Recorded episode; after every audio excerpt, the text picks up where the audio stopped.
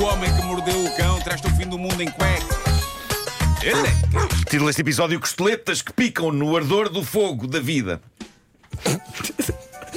A coisa seguida, a frase nunca mais acabava. É, parecia um choque em Parecia que continuar. E foi meio Um aos solavancos. Foi, foi, é? foi, foi. No ardor do fogo da vida, do não. forno que eu tenho lá em casa. Antes de começar, queria dizer-vos que confirmei uma coisa que é, é o seguinte: Ah, de facto, há pessoas que, quando veem uma pessoa que aparece na televisão, comportam-se como se estivessem a ver na televisão. Ah, ou seja, tal como acontece na televisão, partem do princípio de que podem olhar e falar à vontade na direção da pessoa porque a pessoa não as ouve. Sei perfeitamente o que estás a dizer. Ah, e atenção, não estou a condenar ninguém por fazer isto. Ah, há apenas um lado em mim que acha isto fascinante, porque eu hoje estava a tomar um pequeno almoço e estava a trabalhar nesta edição do Homem que Mordeu o Cão e percebo que na mesa ao lado ocorre, num tom de voz razoável, um diálogo do seguinte calibre: Olha, que eu acho que é da televisão. Eu conheço a cara dele, mas agora não me estou a lembrar do nome. Mas é, não é? Ah, E eu pensei, eu neste momento podia dizer sou, sou. Ah, mas que piada é que isso tinha, não é? Não então tem. deixei, deixei prosseguir. Não. E a da altura percebi. Nunca, nunca, nunca disseste que não és tu. Eu já, já, já disse várias Já vezes. disseste. Várias vezes. Consegui imaginar-te a dizer isso. Sim, sim, sim. Perceber a conversa do é ele. Sim. Sim, sim. É ele, não é nada. É ele. Estou-te a dizer que é ele. É ele. E eu olho, peço desculpa. É ele, é você. Eu não, não sou. E a vida segue. Sim. Claro. Mas a, a da altura percebi pelo canto do olho que uma das senhoras estava de olhos fixos em mim, mas mesmo assim com a cabeça virada, Demasiado perto. bastante perto, epá, Como sim. se estivesse a ver um peixe no aquário. sim, sim, sim, sim. E os comentários continuavam. Eu não me lembro do nome dele, mas é engraçado ele estar aqui. É mesmo. Perdias a cabeça e dizias mesmo. Nuno Marco. E, e eu Continuavas. achei a da altura. Não, a da altura fiquei com a sensação que uma delas ia apontar um comando de televisão na minha direção para me pôr mais alto. A ver se pela voz ia lá. Isso é melhor, é melhor. é? Só que eu estava calado a escrever e a Então comer. não diz nada. Oh filha, tens isso em E... mute. e elas saíram de lá sem certezas absolutas sobre quem eu era. Eu sei que o meu nome nunca foi proferido. Sim. Nun- nun- nenhuma disse Nuno Marco, mas falaram de mim, ao pé de mim, como se eu estivesse atrás de um ecrã e isso é maravilhoso. Imaginem que elas E nunca, conseguiam... nunca disseste que és uma pessoa que não és. Inventaste um nome. Não, isso eu já- não, Eu isso estou não. farto de dizer nomes que não sou. Pois, pois, pois. Opa, eu gosto muito do seu programa, aquele das perguntas. Como é que vocês se chamam? Eu, Fernando Alvim. Isso é muito bom. Eu gostei muito foi daquela vez que estávamos juntos e houve um, um- um tipo que começou a, a chamar com um assobio. Ai, Assim, Opa, do, do não, alto um. é, não, vamos, não vamos contar essa história. Não, não, não. Acho não que já contámos. Já contámos. sim, sim. Já, já, já. já. Trazem pelo nome! Não disseste só isso, disseste. Não, disse, disse uma coisa mais. Sim, claro, claro. Camandro. Eh, Mas imaginem que estas senhoras conseguiam mesmo sacar de um comando de televisão, apontavam para mim e mudavam de canal. E desapar- de- eu desaparecia da mesa do café Martins e aparecia outra pessoa. E as senhoras, ah, este eu sei quem é, o Jorge Gabriel. Estava lá o Jorge Gabriel a tomar um pequeno almoço Bravo. no Café Martins. Isso é um belo sketch, pá. É, é, gosto disso. Vou tomar nota. Bom, Aliás, aqui há uns eh, anos havia um filme com um comando. Era o Adam Adam Sandler? Sandler? Sim, sim, sim, Sim. sim, É verdade. Era o. Como é que se chamava? Click, Click, click. Click. Bom, ah, li um artigo no jornal inglês Daily Mirror que me fez refletir sobre questões válidas de etiqueta a bordo de aviões. O que é estar à vontade, o que é estar à vontadinha. A verdade é que há coisas dentro dos aviões que estimulam algum comportamento ruim. Uma das piores, lá está, a maneira como os assentos reclinam. Já falámos sobre isto, os assentos reclinarem, na sua essência, é uma ótima ideia. O que me enerva é a maneira como algumas pessoas reclinam. Eu não quero aqui dizer que sou melhor que outros, mas pelo menos eu reclino o meu assento devagarinho e com cuidado, pensando na pessoa que está atrás de mim. E já houve casos em que até avisei a pessoa: olha, vou reclinar o assento, ok? Eu não pergunto, posso reclinar o assento, uma vez que tenho esse direito, não é? Sim, mas- Informas, reclina, sim, sim. Mas informo e vou devagarinho. Ah, mas eu, eu penso sempre na, na pobre pessoa que está atrás de mim, de repente vê as costas da cadeira da, da- da- da frente, onde ela tem a sua mesinha, desabarem à bruta na sua direção. Ah, quando sou o passageiro que vai atrás, eu não me lembro de uma única vez em que o passageiro da frente não tenha atirado as costas da cadeira à bruta assim que percebe que pode reclinar a cadeira. Uma vez até, até entornei um copo de água e tudo à conta de- dessa, dessa estupidez. Porque há malta que é tipo: não, se eu posso reclinar as costas deste assento, eu reclino à bruta e estou-me nas tintas para tudo o resto. Sim, até, devo- até apanha um balanço, não é? Até apanha um balanço. Sim, sim, sim, isso agasta-me. E depois há a malta que, em voos maiores, aprecia tirar os sapatos, não é? E eu percebo, obviamente que percebo. O problema é quando os pés das pessoas cheiram mal. E, e sim, é verdade que a própria pessoa não tem a mesma noção da intensidade do seu chulé como têm as pessoas que a rodeiam. Mas há que pensar nos outros, acho eu. E depois temos este caso fascinante documentado nesta notícia do Daily Mirror a partir de um tweet.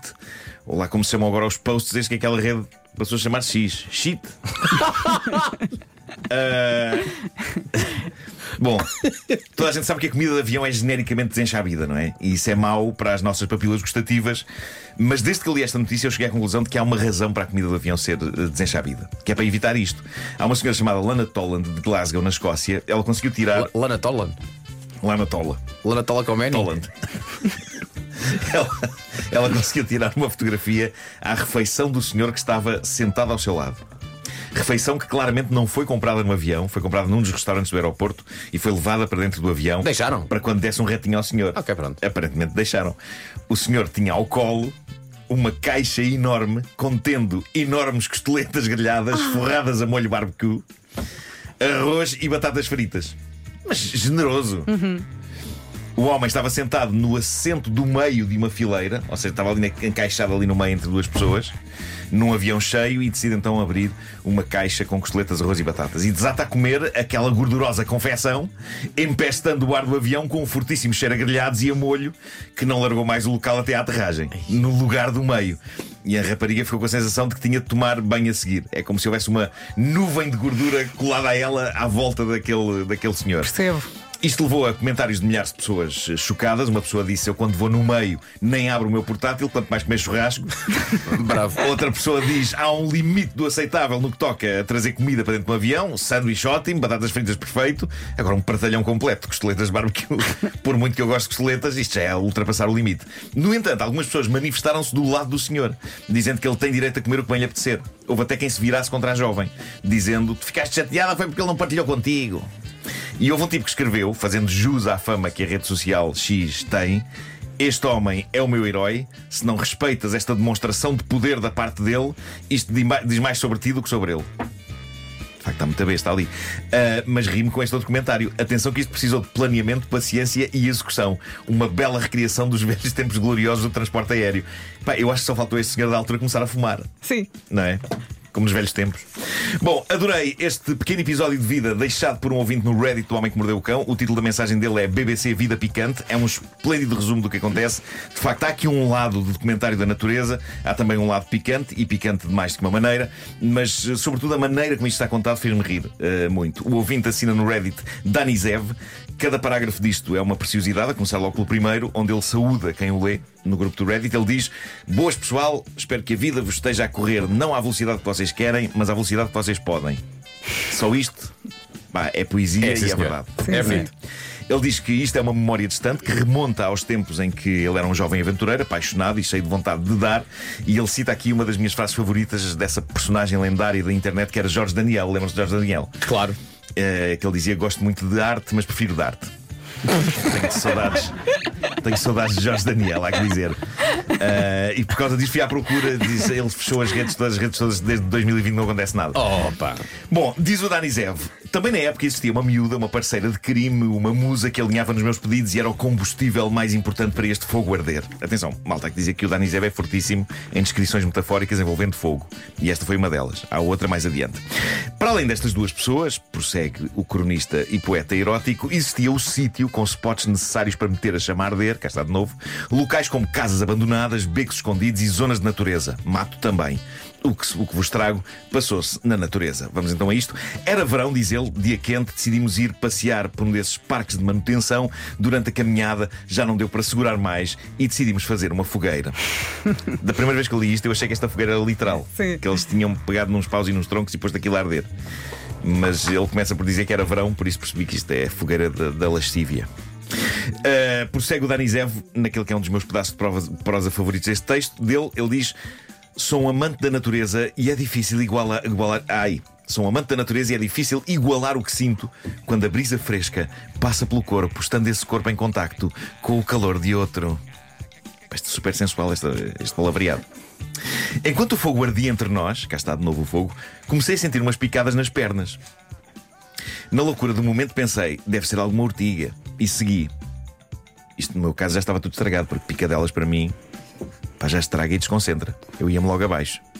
Mas ele seguiu em frente. Valente, não há ortigas que travem o fervor deste ser humano. Diz ele: Para meu espanto, vejo uma ortiga no corpo da outra pessoa.